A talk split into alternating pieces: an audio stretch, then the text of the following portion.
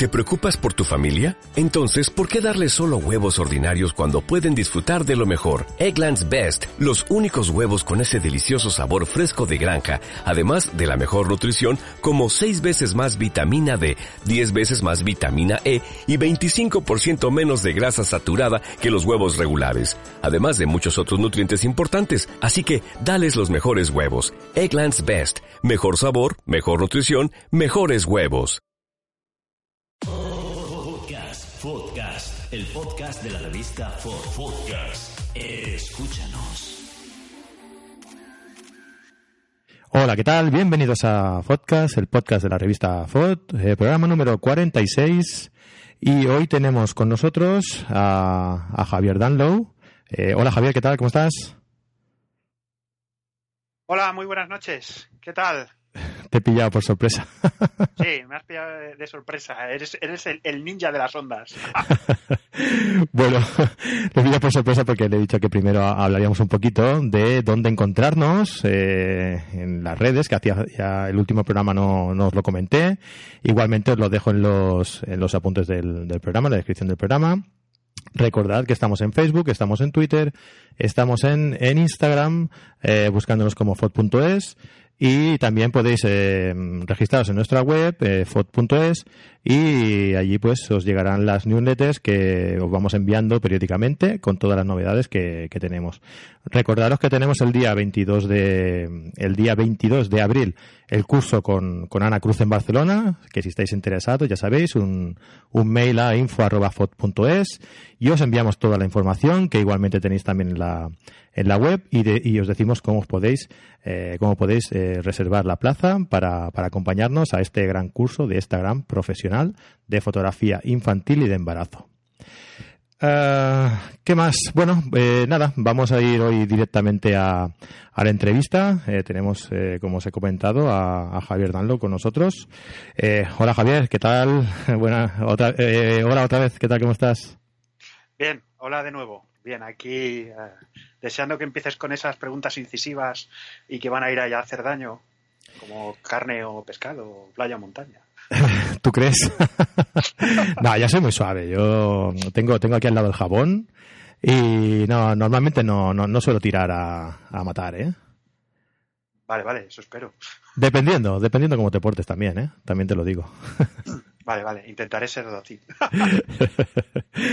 bueno, pues nada, eh, Javier trabaja, mm, trabaja como fotógrafo, también es eh, consultor de empresas en temas de marketing online y demás. Pero bueno, ¿quién mejor para presentarse y explicarnos eh, todo lo que hace que él mismo, ¿no? Venga, Javier, va. Pues sí, es una de esas cosas que vienen sobrevenidas. Eh, yo hace tiempo que, decidí dedicarme a, la fotografía. Prefiero decir a la fotografía que ser fotógrafo, porque al final em, muchas veces, eh, y tal como está eh, el asunto, por así decirlo ahora mismo, hay que verlo de esa forma. Dedicarse a la fotografía es hacer fotos y también todo lo que rodea la fotografía. Y bueno, pues eso fue evolucionando hasta el punto de que vi que podía ah, abrir una nueva vía, por así decir, profesional eh, con respecto al tema de desarrollo de presencia online de empresas. Eh, me formé y ya desde hace unos años, pues compagino las dos cosas. Al final de lo que se trata es de hacer la fotografía que me gusta, eh, intentar seguir disfrutando de los trabajos que hago.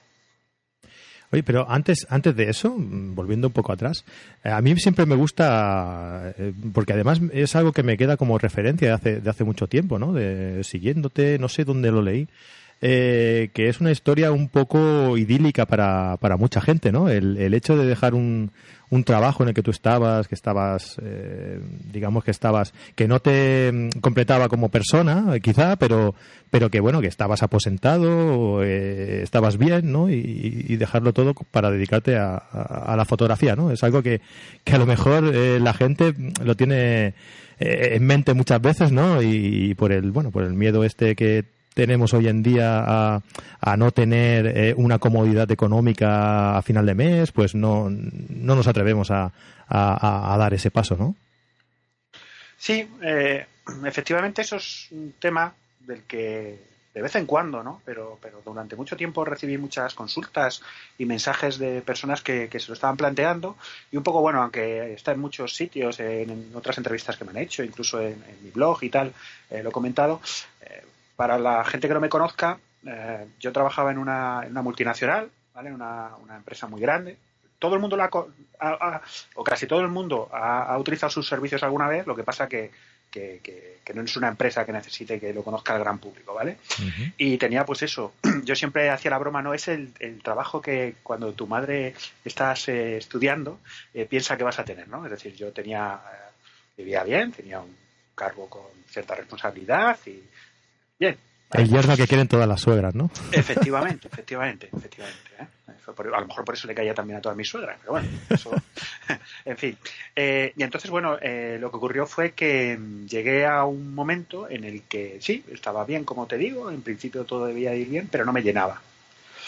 Y, claro, eh, una cosa que, a mí me gusta matizar es que, dicho así, dicen, joder, dejó su trabajo y se dedicó a lo que le gustaba. Bueno, efectivamente eso es así, pero uno puede estar loco, pero no, tiene que ser tonto del todo. Pero ahora viene cuando rompes el, mito. Eh, no, no, no lo rompo, pero quiero que la gente pues sea eh, consciente de que las cosas hay que hacerlas con un poco de cabeza. Yo ya llevaba eh, un tiempo realizando trabajos profesionales de fotografía y, vi que, que, sí, que al final, dentro de cuando pasasen 10 años, eh, diría, bueno, eh, está muy bien, ¿eh? ahora en vez de ser eh, jefe de equipo serás director o jefe de equipo más grande, pero no me iba a realizar y decidí romper con todo. yo no es una decisión fácil, además no es una decisión fácil y es bastante curioso y sorprendente el hecho de, del apoyo, o mejor dicho, no apoyo que te dan ciertas personas cuando decides hacer eso. Y, y al final eso es una proyección de los, los miedos que tienen esas personas. Yo me reinventé, me reinventé y me sigo reinventando. De hecho, hace un momento comentábamos que la fotografía me ha llegado eh, a, desarrollar mi carrera profesional eh, en el mundo de, marketing online, por así decirlo, ¿no? de redes sociales y el content manager. Y sí, sí, eh, yo animo a todo el mundo que se lo plantee y que lo pueda hacer objetivamente, pues sea la fotografía, sea lo que sea, que intente buscar y priorizar la, felicidad sobre las cosas materiales. Obviamente yo antes tenía menos preocupaciones eh, en ciertos sentidos, porque cuando tú eres tu propio jefe está muy bien para unas cosas y muy mal para otras, pero lo que he ganado en realización personal no tiene precio. Claro, el problema, el problema viene cuando, eh, cuando tú quieres hacer todo a medias. Es decir, eh, tú decides un día que, quieres ser, quieres dedicarte a la fotografía, y, pero dices, bueno, pero eh, mientras me dedico a la fotografía voy a tener un sustento, aunque sea muy mínimo, con un trabajo que más o menos eh, me, me, dé un beneficio, eh, un, ingreso a final de, mes, porque claro, hay que, hay que vivir, hay que comer. Y, entonces da la sensación de que como tienes ese colchón, no, no acabas de, de centrarse 100% en el proyecto y muchas veces yo creo que, que el, fracaso de, de, no llegar a, a, ser completo en, en, esa transición, ¿no? Es, es mm, curiosamente, por la solución. Es decir, tú tienes ese colchón ahí y, como tú sabes que tienes ese colchón, no, no te arriesgas, ¿no? Y, quizás si tuvieras que arriesgarte, pondrías toda la carne en el asador y, realmente sí que te, que te, eh, que te volcaría 100% con el proyecto y, sí que saldría, ¿no? Yo, yo tengo ese pensamiento de hace mucho tiempo y creo que no voy muy desacertado, ¿eh? Sí, vamos a ser claros ahora que estamos entre amigos. Ahora que estamos solos. escuchando y, nosotros, y, va a quedar aquí en Petit Comité. Eh, os podría decir, eh, por mi experiencia personal, de si tú trabajas mucho y le pones ilusión, ¿lo vas a conseguir? No. No. ¿Vale? Eso no es así. Hay que trabajar todavía más de lo que te dicen, ponerle todavía más ilusión, pero se necesita un poco de suerte, ¿vale?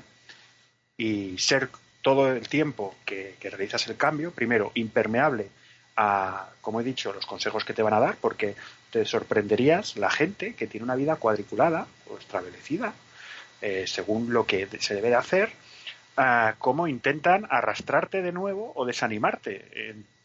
algunas sí que, sí que notas que es por, por eh, necesidad de protegerte, pero muchas otras es realmente porque, eh, coño, este va a hacer lo que no hice yo. ¿Vale? Y, ser consciente, además, ¿no? de que es un salto al vacío. Estás arriesgando perder estabilidad por hacer realidad tu sueño y te puede salir bien o mal.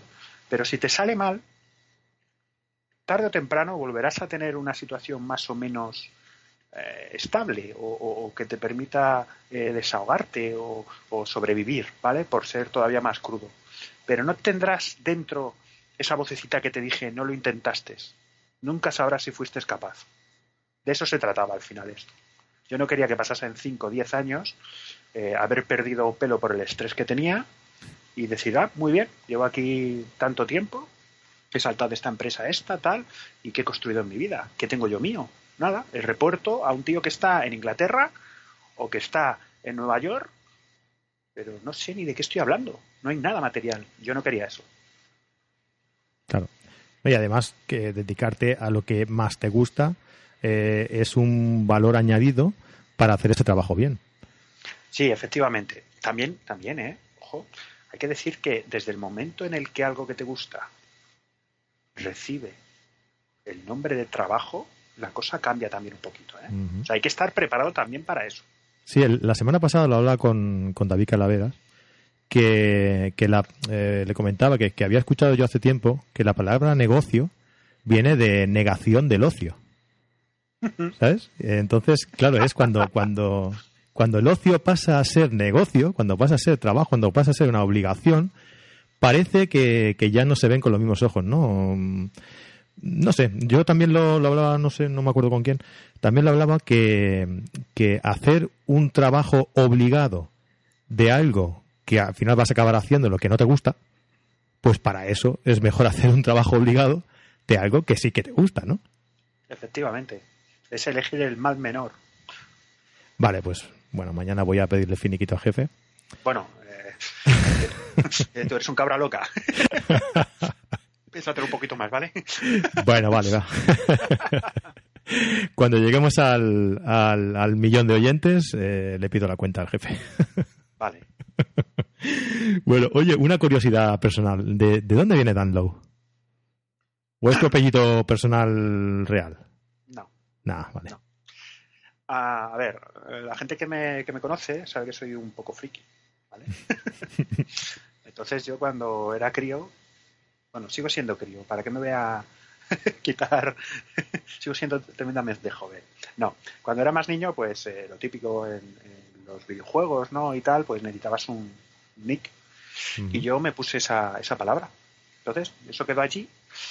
Y, llegó un momento en el que, eh, de hecho es un tema que, has tratado en, en algunos podcasts, el hecho de que muchas veces no es lo que haces, sino cómo lo muestras. Ah, yo me di cuenta que, pues yo tenía mis fotografías que me parecían que estaban bien, ¿no? Yo empecé haciendo mucho paisaje, pero no tenían el éxito que, yo consideraba que debían tener, objetivamente.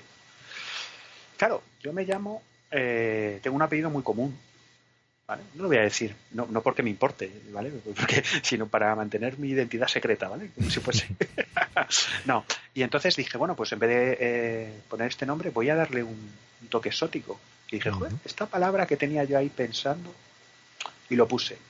El problema es que, bueno, yo lo puse y automáticamente eh, me cambió. Cambió la forma en la que mis fotografías se distribuían y de ahí me vino, me vinieron contactos de empresas con las que sigo trabajando a nivel profesional. Hostia. O sea, es, eso es un claro ejemplo de cambiar una palabra te cambia totalmente. Y a mí eso me pasó. Yo recuerdo eh, que en aquel momento tenía mis fotografías en Flickr, cuando Flickr, eh, sí, cuando era, era, era, algo que se podía mostrar. Y dos días después me contactaron. Y eran las mismas fotos exactamente las mismas fotos. Lo que mucha gente no sabe es que esa palabra que yo pensé que era inventada, ¿vale? a mí me contactaron también porque es un apellido que existe y me contactaron, hay pocas personas con ese apellido, eh, están en Estados Unidos y en Australia. Me contactaron desde Australia para ver si era familia suya. Le dije, no es inventado. Pero el problema es que esa palabra significa maldito en inglés. Y yo me enteré mucho, mucho tiempo después. Dije, bueno, ya está puesto, es, es ya mi marca. Pero esto es importante, ¿vale? Es, es, es algo que tiene que quedar claro. La gente que quiere hacerse un hueco, es tan importante lo que haces como el hecho de cómo lo muestras, el envoltorio. Curioso, ¿eh? Súper curioso, de verdad, súper curioso. Mm. Esto es algo que, cuento y es que fue a los dos días, a los dos días. Y eso luego me sirvió para, eh, unos años después, pues dar el salto, porque ya tenía pues, un contacto, ¿no? Un mínimo del desde el que empezar. Curioso, sí. No, no la conocía la historia, ¿no? Porque no vas a mis charlas, ojo. No, no, no, no. ¿Vienes por Barcelona mucho o qué? No, no te he visto nunca por aquí. No, ahora, ahora hace como un año y medio que no voy, pero he ido tres veces. Ajá. Para cursos privados he ido alguna vez, pero para charlas he dado, bueno, en Barcelona dos y a las afueras de, yo soy muy malo para los nombres, ¿vale? A las afueras de, de Barcelona, sería un barrio de Barcelona, pero que no me acuerdo el nombre. Luego, lo puedo mirar y luego, si quieres, te lo digo. como me digas eh, Hospitalet, como barrio de Barcelona, te... que sepas que te van a enviar. no, no, no, A los perros. Eh. Bueno, eh, ¿qué te iba a decir? ¿Cuál es tu, tu especialidad fotográfica? Porque has comentado que, que empezaste haciendo fotografía de paisaje. Eh, bueno, yo por lo que te conozco es por la fotografía de, de street, de street photography. ¿En qué, ¿En qué campo te encuentras más a gusto? Bueno, a mí la fotografía de paisaje me gusta mucho y siempre digo que es la fotografía que te permite vivir eh, momentos que son idílicos. Cuando practicas fotografía de paisaje, estás en el mejor sitio, en el mejor momento, el de la mejor estación del año, en la hora que hay que estar. ¿vale? Y está muy bien. Yo he hecho, eh, ahora en breve, hace tiempo que no hago fotografía, que me planteo el decir, bueno, voy a dedicar unos días a hacer fotografía de paisaje y tal. Eh, pero al final, mm, eh, la fotografía que yo creo que va a perdurar, la fotografía que se va a recordar, eh, si preguntásemos ahora mismo, dime 10 fotografías que tengas en mente, así al azar, ¿no? Son las, las fotografías que tienen un elemento humano. Estoy de acuerdo. Entonces, eso me llevó a, a mí me gusta mucho, soy muy urbanita, me gusta mucho la ciudad, las ciudades y tal, a empezar a hacer fotografía de calle. Ahora mismo, si me tuviera que quedar con una sola disciplina, que además es la que intento practicar eh, a nivel personal, ¿vale? Eh, sería la fotografía de calle. La fotografía de calle, la fotografía de personas, porque es la que va a perdurar. Y además porque em, llama a, a, lo cotidiano, a lo que uno tiene cerca. Y eso hace que, que impregne más en la gente. El paisaje es muy bonito, te puede transmitir paz, eh, es una delicia, pero bueno, al final habrá eh, otra piedra, la misma piedra sigue ahí el domingo siguiente para el siguiente que vaya. Pero cuando hay personas de por medio, es una fotografía que está viva. Sí, estoy de acuerdo. Además hay, hay, hay fotografías que eh, ganan, ganan mucho con un, con un mínimo un mínimo, mínimo, mínimo de, de, aparición, de, que sea una silueta, por ejemplo, humana en el fondo, ya, ya le da un, un punto extra que, que, le da que le da vida eh, le da vida. No es la misma fotografía eh, esa sin la silueta que, que, con la silueta no eh, estoy de acuerdo contigo. Sí además yo creo que la, la evolución de, de los fotógrafos normalmente ¿eh?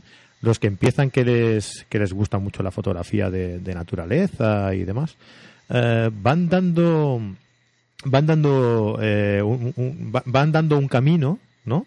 Y, y desencadena la mayoría de veces en, retrato o, o, en incorporar un elemento humano siempre en la fotografía, siempre. Sí, sí. La fotografía de paisaje lo bueno que tiene es que tienes que trabajar mucho la composición y al final la composición es el pegamento eh, que tienen en común todas las disciplinas fotográficas. Entonces, además es, es, relativamente accesible. Todo el mundo eh, puede irse a, al lago de los patos a intentar hacer un, paisaje. Y no, no, necesitas enfrentarte a la gente, ¿vale? Porque eso es algo que a la gente le, bueno, le, supone un obstáculo. da corte las Sí. primeras veces. Bueno, de hecho tú tienes un, un vídeo por ahí en, en- en tu canal de YouTube. Tienes un vídeo que creo que se titula ¿Cómo perder el miedo a, a tratar con la gente en Street Photography? O va por ahí, ¿verdad?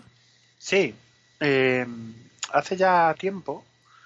eh, Que por cierto, tengo- perdona Javier, por cierto, me, me- me encanta la forma que tienes de, de- de grabar los vídeos, que en el que supongo que será, pues no sé, que te, que te pones como una, en un arnés la, la cámara a la altura de, de- del No. pecho, ¿verdad? O No, no, no.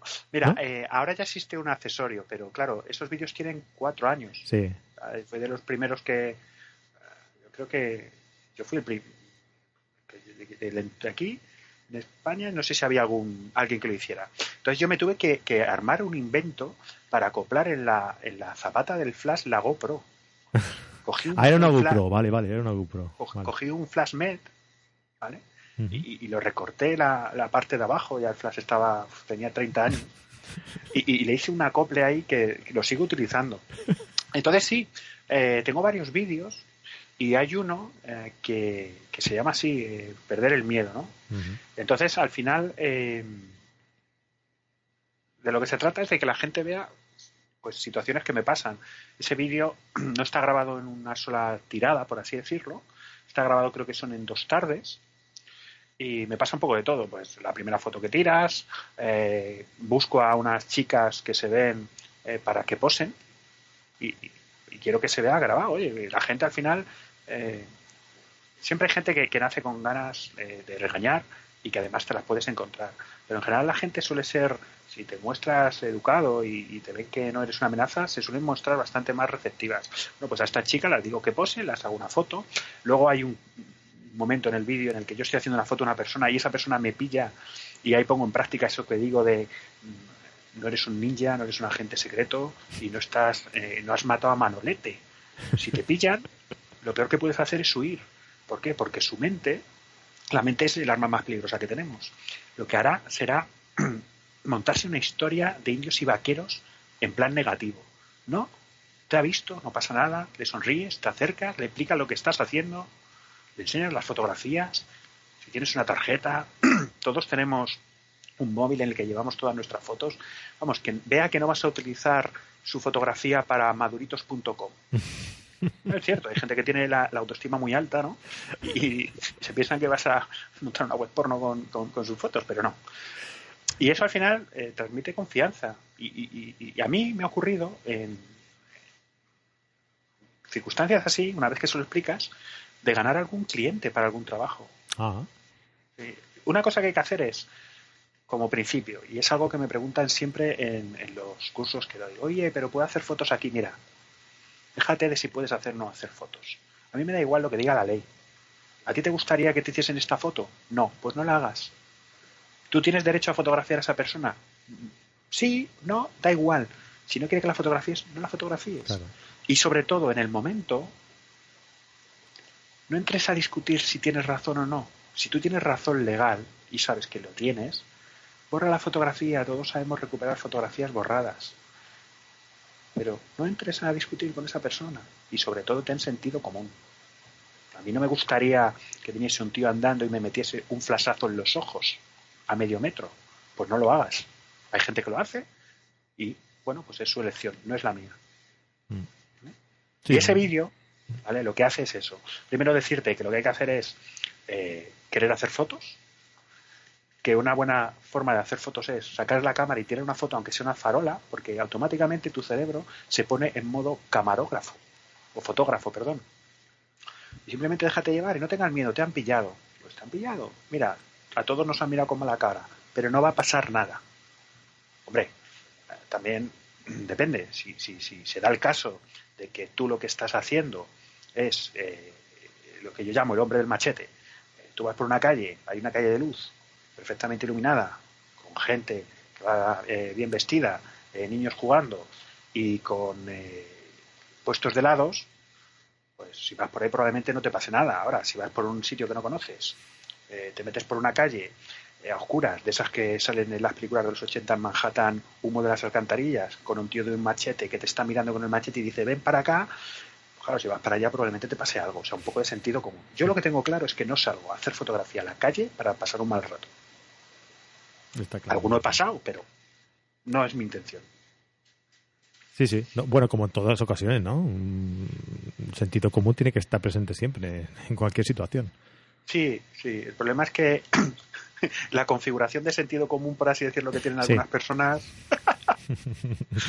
El concepto de, de- de sentido común para unos es de una forma y para otros es un poco diferente. Sí, hay un, hay un, un concepto que yo utilizo a menudo, ¿vale? Que es, es eh, voy, a, voy a ser fino, ¿vale? Para no decir muchas palabrotas, que si no luego... Ah, no, tú tranquilo, que aquí no censura a nadie, ¿eh? Sí, no, pero es que se enfadan conmigo. ¿vale? Ah, vale, pues entonces palabrotas. es eh, el ITI. Es el índice de tortazo inminente. ¿Vale? Entonces, si tú tienes tu baremo de ITI trasnochado, trastocado, estropeado o muy alto o muy bajo, claro, yo tengo claro cuando el baremo, eh, el indicador ¿no? de llegar al valor máximo, que obviamente termina como dice el propio nombre, eh, está subiendo y yo intento que no suba mucho. Desde luego, si vas andando pegando flasazos en los ojos a la gente a medio metro, es muy probable, muy probable que salte la alarma. Es un poco como el carancho aquel, ¿no? Al final te la dan. Efectivamente, efectivamente. Mira, Bueno, eh, por lo que veo eh, en tu trabajo, eh, veo que te gusta, puedas o no, eso es otra historia, que te gusta bastante viajar, ¿no?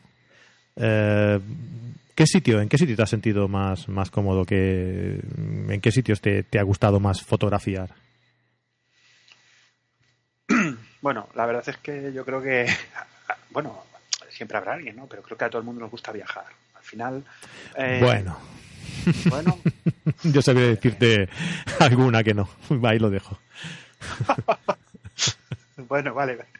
No, no, creo que es mejor no profundizar eh, por ese lado. Ah, sí. Bueno. Eh, al final yo creo que eh, lo, lo- He metido en camisa once varas ahí. sí, sí, ha, ha habido un silencio incómodo, yo no sabía cómo romperlo. No, tranquilo, tengo la puerta cerrada, no hay nadie escuchando. Ah, Vale, sí, sí, como esto tampoco luego se va a publicar. Luego corto. Sigue, sigue. Bueno.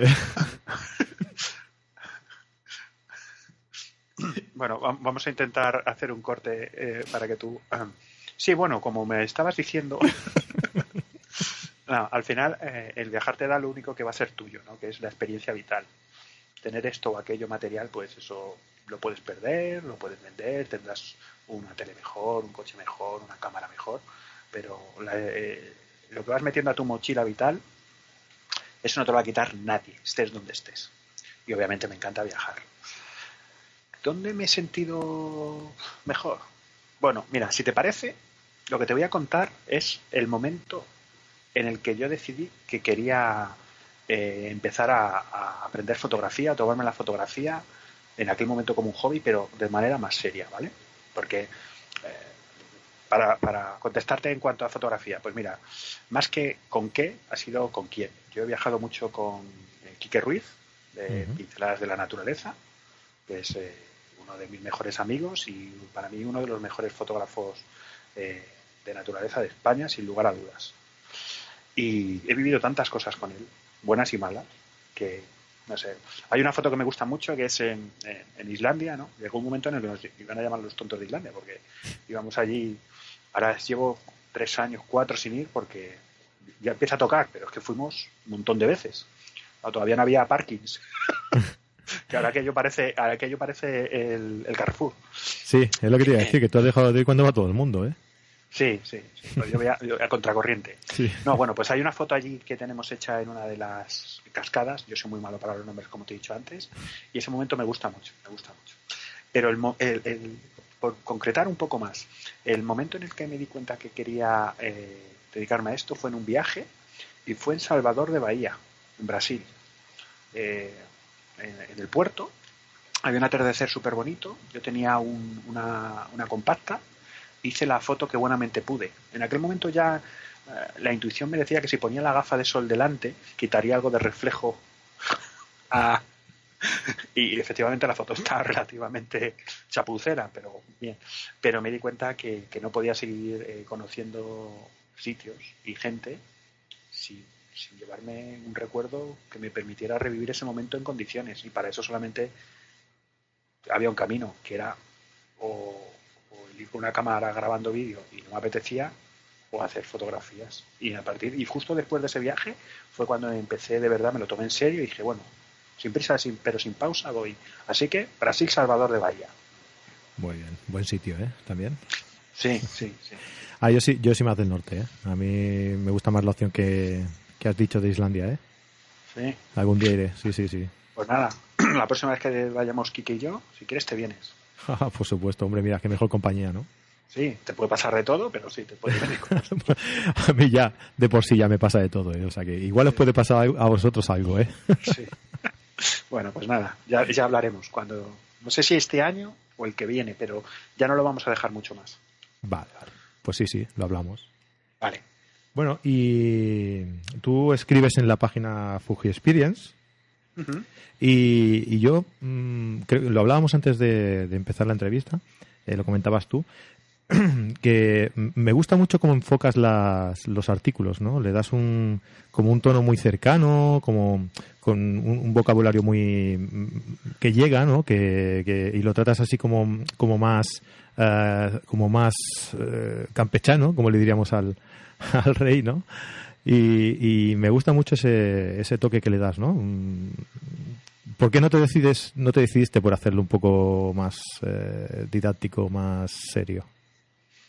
Bueno, eh, efectivamente, eh, yo escribo en Fuji Experience, que es eh, mi blog, mi blog personal, que dentro de poco, por cierto, es su cumpleaños y tengo una sorpresita para que le va a gustar a todo el mundo, porque ese tipo de sorpresas le gusta a todo el mundo. Luego te lo digo, para que tengas tú la exclusiva. Hay, hay, que filtrar las cosas a los periodistas influyentes. y, bueno, mira, el hecho de que el tono en el que está escrito Fuji Experience sea como, como, una charla que estamos teniendo ahora, ¿vale? Incluso artículos eh, didácticos que hay, porque hay guías y hay, pero yo no quería Sí, no, yo, con eso no he querido decir que no que no enseñes, ¿eh? O sea que ya, ya, ya, que llegas a enseñar, pues, pero pero mm, como con vocabulario, con, con una vocabulario tampoco, con una forma de expresión más más cercana, ¿no? Sí, porque mm, eh, eso a lo mejor tiene un poco que ver con cómo nació Fuji Experience. Eh, Fuji Experience era un es, pero iba a ser, estaba destinado a ser básicamente una página con tres artículos que quedarían en el olvido. Y básicamente porque eh, la gente, yo, ahora ya todo el mundo tiene Fujis, pero yo fui de los primeros que me lancé. yo trabajaba con reflejos tradicionales, de hecho sigo conservando eh, parte de mi equipo Canon y, empecé a, hacer trabajos con, las Fuji, las primeras, la primera generación, ¿no? Una X eh, Pro 1 que la conservo y una X1. Y entonces pues mucha gente me escribía, oye, pero esta cámara tal, y dije, mira, lo mejor que puedo hacer es eh, escribir un artículo y a todo el que me llame tal. Entonces, eso es lo que pasó en un principio. Fuji Experience nació en marzo pero no es hasta dos o tres meses después cuando empieza a coger ritmo de publicación porque la gente me pedía más información. Claro, eh, yo lo expliqué con, pues, como soy yo, cercano, creo que soy bastante cercano. Y además de eso, eh, mira, hay gente que sabe muchísimo más que yo de fotografía, que a nivel técnico no es que me dé mil vueltas, es que ni siquiera sé a, qué distancia está orbitando de mí, porque son mucho mejores. Y porque esa no es mi personalidad. Yo no, no, me gusta, me gusta que las cosas se entiendan. El postureo de palabras técnicas y de... Eh, no me gusta. Entonces, pues... Y aparte que es la única forma de que un proyecto personal, que luego sí ha crecido mucho y, ya no estoy involucrado yo solo, y cuenta, ha contado y cuenta con la colaboración de marcas de primer nivel y tal, pero es la única forma de que algo perdure en el tiempo y es que te guste hacerlo y no sea una obligación. Y sinceramente, escribir un artículo eh, súper técnico sobre un tema no me apetece hacerlo. Cuando yo escribo en Fuji Experience es porque pues, tengo una idea, he hablado con un compañero, etcétera, etcétera. Entonces, al final tú ahí es como si estuvieras hablando conmigo. No, no, no, no me voy a poner a hacer una, una cosa que además la voy a hacer peor que otros muchos. No tiene sentido. Eh, volvemos un poco a lo que hablamos al principio, ¿no? O sea, tú estás haciendo eh, en tu casa, porque es tu blog, lo que te gusta, ¿no? Y cómo te gusta hacerlo.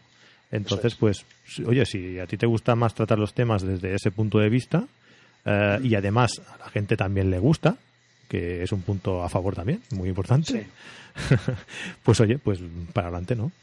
Sí, sí. Eh, si desde el principio tú eh, te das la libertad de poder escribir de lo que quieras y como quieras, eso te permite que cuando la cosa crece puedas seguir haciéndolo. Yo, nadie me ha dicho nunca ni lo que tengo que decir, ni me ha impuesto un tema, ni nada de nada. De hecho, hay pruebas de, materiales en los que yo soy sincero, si esto no está bien, no está bien. Y eso al final es lo que te da credibilidad. ¿vale? El que, no tengas el compromiso de, escribir de cierta manera o... Sí, sí. lo que atrae a la gente al final. Sí, sí, estamos de acuerdo. ¿eh? Yo, mi manera de, de, ser o de, o de llevar lo que es también el, el, podcast también es así porque tampoco sabría hacerlo de otra forma, ¿no? Y, y, bueno, creo que es la que es la forma de hacer las cosas como a ti te gustan y, y si llegan bien y si no llegan, pues no lo vas a poder hacer de otra forma. Eso es. o no te sentirás igual de a gusto, ¿no? Eso es. Hay que meter muchas horas y por lo menos que las metas a gusto. Pues sí, ¿cómo, cómo te llega la oportunidad de que de, de, de? ¿Se ponen ellos en contacto contigo cuando...? Yo escribo, yo empiezo a escribir el blog y en ese momento no hay nadie. Es que no hay nadie. Y claro, eh, a mí... Eh, claro, es que he visto desde el prisma de ahora mm, que están tan de moda, ¿no? Sería quizá imposible, ¿no? Que te, que te pasara en, este tiempo. Sí, ahora eh, el problema es que hay mucha gente ya. Mucha gente. Entonces, destacarte tanto como, como me destaqué yo en ese momento es complicado. Se puede hacer, por supuesto que se puede hacer, pero es mucho más difícil. Porque además yo se lo pondría difícil, ojo. no, es, eres, un poco... eres, perro viejo ya. sí, es un poco lo que decía, lo que decía antes. Necesitas tener un poco de suerte. Y yo tuve eh, la suerte de que estuve en el momento que había que estar, donde había que estar. Eso no quita que si el blog no tuviera calidad o no gustase a la gente, no hubiera sido flor de un día. Eso al final hizo que, obviamente, pues si ah, tú tienes eh, presencia en redes de Fuji y Fuji España está ahí, pues llega un momento en el que contactes. Y poco a poco, pues empezó a haber una relación. Mi blog, eh, a día de hoy, no está patrocinado por Fuji. Eso es algo que la gente muchas veces no. Fuji colabora, pero en mi blog hay eh, fotos y contenido de todo tipo de marcas. Otra cosa es que, claro, empezó así y como yo el 90% de la fotografía que hago la hago con ese equipo, pues queda alrededor de eso. Ah. ¿vale? Pero se necesita un poquito de suerte. Yo estuve cuando había que estar, donde había que estar. Y, bueno, pues a día de hoy pues va como un, como un avión. ¿Y, qué piensas sobre, sobre el futuro de, la, de, de, lo que son las, las, cámaras fotográficas? ¿Crees que lo que son las mirrorless acabarán imponiéndose a, las, a las reflex? Bueno, esto o, es... ¿O son mercados distintos y, y se pueden complementar bien? Esto es una pregunta trampa, porque conteste lo que conteste me voy a equivocar. Pero a ver, ¿cómo bueno, lo veo? Pero cuando lo sepamos no nos acordaremos ya de lo que ah, dijiste. seremos seremos leyendas vivas o muertas, pero leyendas ya. bueno, como yo lo veo, ¿vale? Como yo lo veo. Eh, en la primera generación de, de las mirrorless en general, existían problemas muy evidentes. Tenían ventajas. Básicamente era el tamaño y el peso, que es fundamental, ¿vale? sobre todo para cierto tipo de fotografías. En otras disciplinas necesitas que la cámara pese, lo necesitas.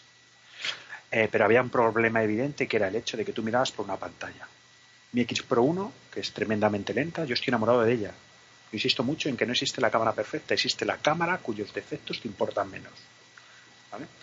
Pero es muy lenta, las cosas como son. Y su eh, eh, visor electrónico lo es es muy lento, la tasa de refresco se resiente mucho cuando cae la luz, eh, la definición no es la de los de ahora, pero ahora eso ya no existe. No hay retardo, eh, la definición es tanto que eh, en ciertas condiciones piensas que estás mirando por un óptico, literalmente. ¿Vale? Tanto es así que, por ejemplo, la X Pro 2, que, utilizo yo ahora de forma intensiva, el visor óptico es que no lo utilizo nunca. De acuerdo que al estar desplazado y tal, no lo. ¿Qué ocurre?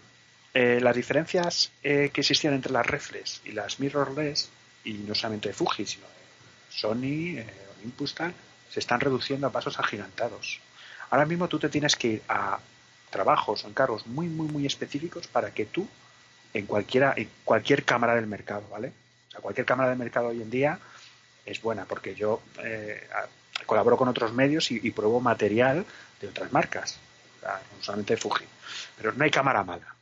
Pero decir, echar de menos eh, esto, el, eh, el visor electro, el visor óptico y tal, tiene que ser cosas muy muy específicas. El 99% de los casos ya no hay diferencia. En una marca o en otra encuentras lo que necesitas. Entonces, a igualdad de rendimiento, menor peso, menor tamaño, mayor discreción, es que no tiene sentido. No tiene sentido. Eh, otra cosa es que, yo creo que, en algún momento eh, quizás se dé un paso en ese sentido, es que eh, se haya una, una, una, tecnología híbrida. O sea, ahora mismo con un visor electrónico, que al final es lo que echa la gente, a la gente hacia atrás, yo estoy viendo cómo va a quedar exactamente la foto. Yo estoy viendo la fotografía en blanco y negro con los ajustes que yo quiero. Estoy viendo el nivel, estoy viendo eh, la eh, el efecto de la profundidad de campo, etcétera, etcétera. Eso con la reflex tradicional no ocurre. Con mis Canon, ¿vale? Yo tengo una 5 más 2, una 5 más 3 la 5 más 3 me tiene enamorado y las dos ya ni te cuento porque son tan indestructibles. Pero yo no veo la foto.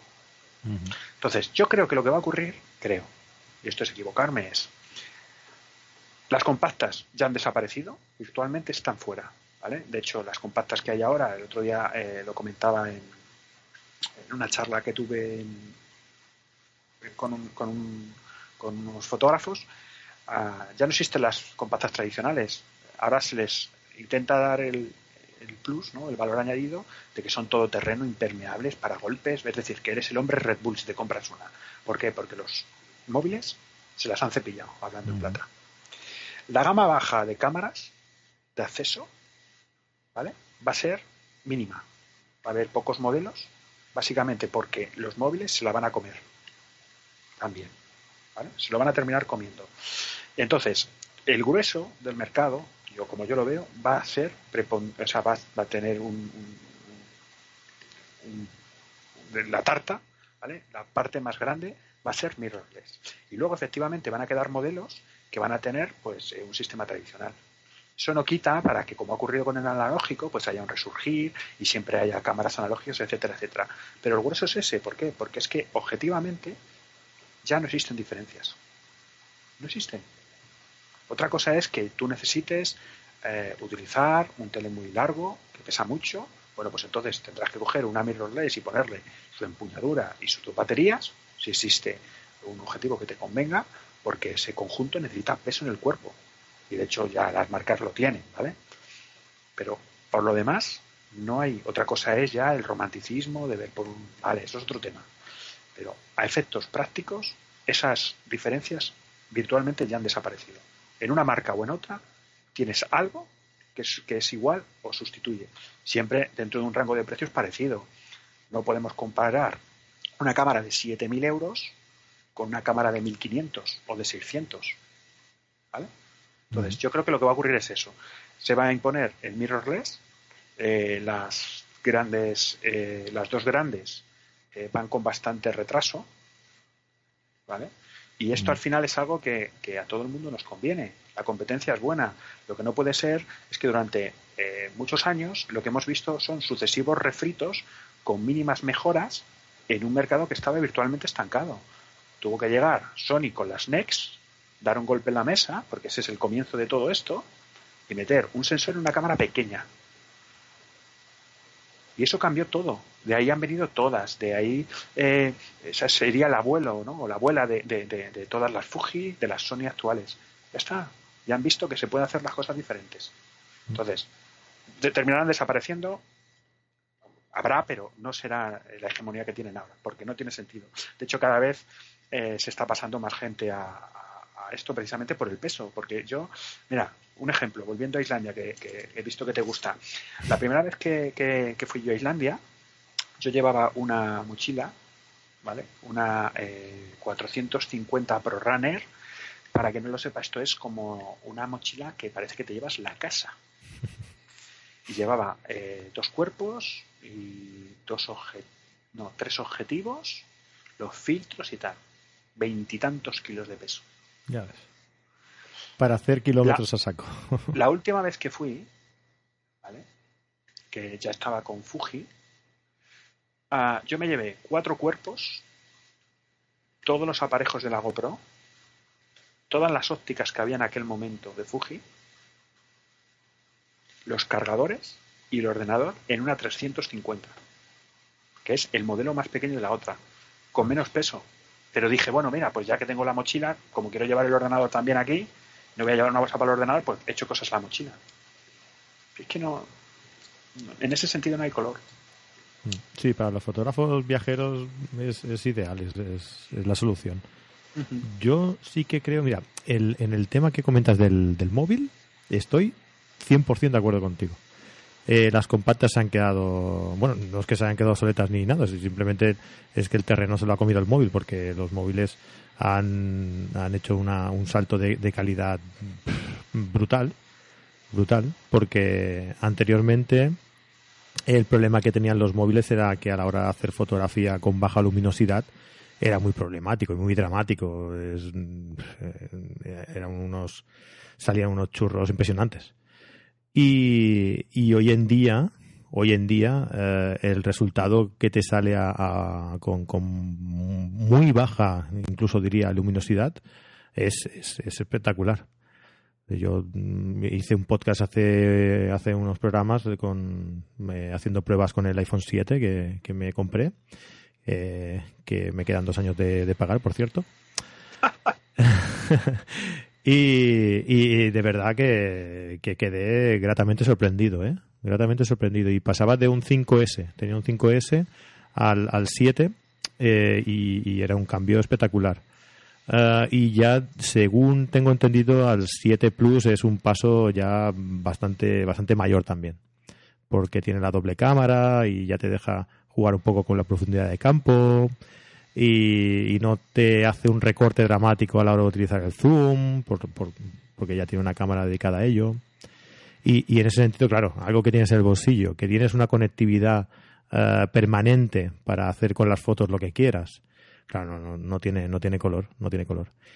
Pero con las mirrorless comparándolas con las, con las reflex, sí que estoy de acuerdo contigo que, que el futuro seguramente irá para ahí pero creo que falta eh, que los profesionales eh, den fe que, ese cambio hoy en día es posible. Porque veo, veo a la gente un poco, un poco receptiva eh, a hacer el cambio, ¿no? Como con, digamos que como con un poco de, recelo de, de, pensar que, que, una cámara tan pequeña pueda, pueda ser, eh, pueda hacer el mismo trabajo que una, que una reflex, ¿no? Eh, una cosa tan tonta como esa, ¿eh? porque no tiene nada que ver. Pero a mí me da esa sensación todavía. O sea, que faltan eh, pues fotógrafos que vayan hablando de la, de la mirrorless y vayan diciendo que, que, el cambio es posible porque es lo que dices tú, que, que la calidad no, no se resentirá en ningún momento. Y yo ya he conocido fotógrafos de boda que van hablando maravillas de, de, precisamente de la Fuji, por cierto, de la XT2, soy muy malo por los nombres, ¿eh, Javier? Pero creo que es esa, la XT2, me parece. sí, pero bueno, por no centrarlo tampoco aquí, que tampoco nos están patrocinando el podcast. No, no, no. no. Eh, te, digo otra cosa, yo, yo mm, como todo el mundo sabe, me gusta mucho la fotografía nocturna y, y el light composite del, de las Olympus, es, es un mundo nuevo para la fotografía nocturna. ¿eh? Eso es. Al igual que digo de una, digo de la otra también, ¿no? A mí no me para nadie. No, eh, al final, a ver. Perdón, que esto se ha silenciado. Sí, hola. sí, sí, ahora me escuchas. E-, era un poco lo que decía antes. Eh, las diferencias virtualmente, ¿vale? Para el 90% de las cosas ya no existen. Hay en campos en los que pues, todavía hay que avanzar un poco, también depende de los modelos, etcétera, etcétera. Eh, uno de los inconvenientes de este mundo, y yo siempre lo digo, es que cada vez que tú tomas una decisión en fotografía te va a costar 300 euros, como poco. ¿Vale? Es decir, yo compro un objetivo, lo vendo mañana, son 300 euros. Claro, cuando tú tienes un sistema que te va bien, la gente está obsesionada con las cámaras, los objetivos. Yo recibo, bueno, no sé. Ahora, de hecho, tengo, por si alguien lo está escuchando, tengo un problema en el blog y es porque por alguna extraña razón los comentarios no se muestran. Yo los veo, los estoy respondiendo, pero para verlos hay que hacer un, con la paginación del blog, estoy a ver cómo lo soluciono. Pero bueno, eh, si tu equipo está bien y te sientes a gusto, no mires cámaras. Y si las miras, el problema que te vas a encontrar es que, claro, tienes que cambiar un sistema entero y es mucho dinero que vas a perder. Eh, para ciertas disciplinas el tamaño, pues sí, igual que antes decía que pues, para todo lo que sea social llama mucho menos la atención, eh, porque dejas de ser una, una, una amenaza. Eh, cada una luego tiene sus, sus ventajas, sus inconvenientes, pero yo lo, en ese sentido lo veo claro es que no va a tener sentido dentro de muy poco. O sea, dentro de muy poco, salvo que te vayas a modelos de muy alta gama, que esta gente, estas marcas, ¿no? Eh, también están apuntando. Ahora, por ejemplo, tenemos ya la medio formato de Fuji que ha salido hace unos días, eh, que, ya te están diciendo que el sensor que trae son 50 eh, megapíxeles, pero que está preparado, pero que está preparado para 100 las ópticas. Sony tiene sus camarones full frame que son la repera. Yo creo que va a ir hacia ese punto porque además entre medias en este viaje va a haber alguna sorpresa de alguna marca que va a desaparecer porque hay varias marcas que están muy tocadas y la gente se sorprendería. la gente se sorprendería muy mucho. Entonces va a cambiar mucho, yo creo, en salvo milagro, va a cambiar muy mucho. Yo no, no sé a, qué marca te referirás, pero creo que las, las dos grandes están quedando muy, muy, muy atrás. Mucho. No, no, no, no veo que tengan una, una reacción lógica como sería apostar por, por este tipo de, de, cámaras al 100%, porque Canon, por ejemplo, sí que sí que ha apostado, Nikon también, pero pero es que no tiene nada que ver con las gamas altas de, de, de Olympus, de, Fuji, de, de Sony Mm, no sé, me da esa sensación por lo menos, no sé, hace, tiempo que lo pienso. ¿eh? Ah, bueno, Nikon que no solamente ella, pero Nikon es la más evidente que está pasando lo regular, siendo muy benévolos. Eh, la semana pasada o la anterior anunció que suspendía una de las líneas de desarrollo precisamente en ese sentido. Yo creo que les ha pillado un poco el toro, lo decíamos antes. Eh, cuando tú eres preponderante, casi era un monopolio, ¿no? pues sí, quizás se ha confiado por eso. Muy fácil echarte a dormir. Hmm. Pero llega Sony y te fabrica los sensores que te fabrica y además eh, las ópticas que tiene, con que, tiene ahí a 6 de la mano, motorizados, Llega Fuji, que te hace unas APS-C que son excepcionales, que además resultan muy atractivas. Llega Olympus, que te hace unos cuerpos que son indestructibles, eh, sellados, con un enfoque que es una maravilla con aplicaciones como la que me estás diciendo que para un fotógrafo nocturno es la repera. Claro, y miras el catálogo de otros y es básicamente lo mismo, con una función que evita que, que me estás ofreciendo de más con respecto a una cámara de hace cinco años. Si yo no necesito hacer ampliaciones para cubrir eh, el Camp Nou o el Bernabéu. Mm. hoy en día se mueve todo online. Mm, necesitas una resolución muy bajita para, para, para, para cubrir la, tus necesidades. Eso es, eso es. Así que, bueno, ya veremos qué pasa. Esto bueno, ya hablaremos más adelante.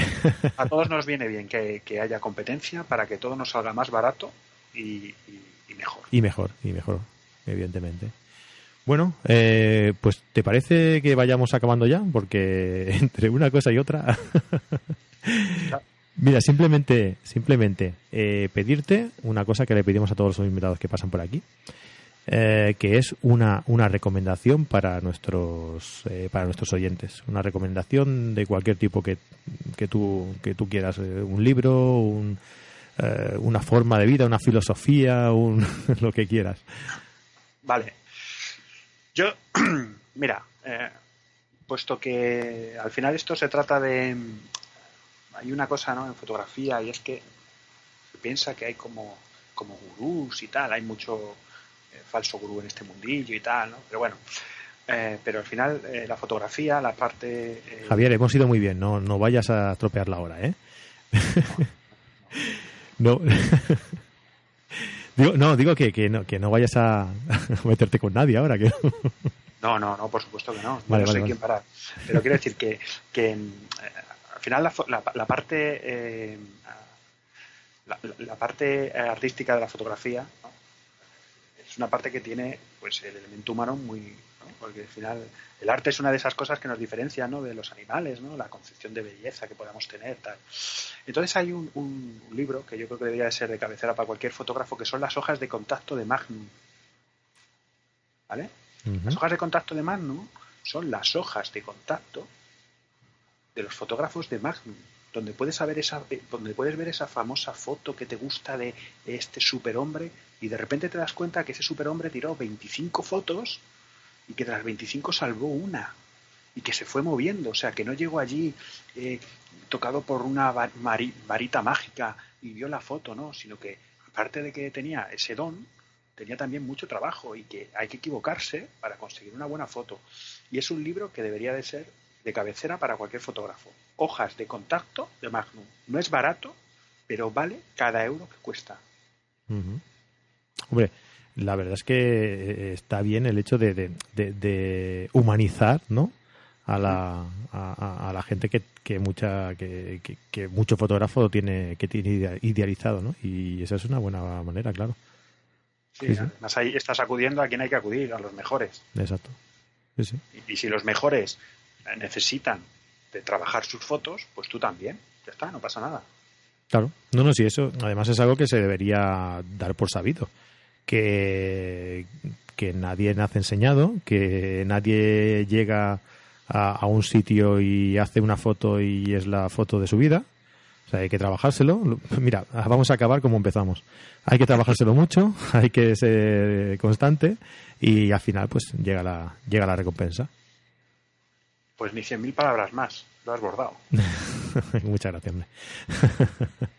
bueno, Javier, oye, pues todo, todo un placer eh, tenerte, tenerte por aquí. De verdad que ha sido una charla muy, muy divertida, muy amena y me alegra mucho de poder haber hablado contigo. Pues nada, eh, muchas gracias por haberme invitado. Siempre que me invites y pueda, estaré por aquí porque me he sentido como en mi casa. Y hasta la próxima. Muy bien. un abrazo, Javier. Hasta luego.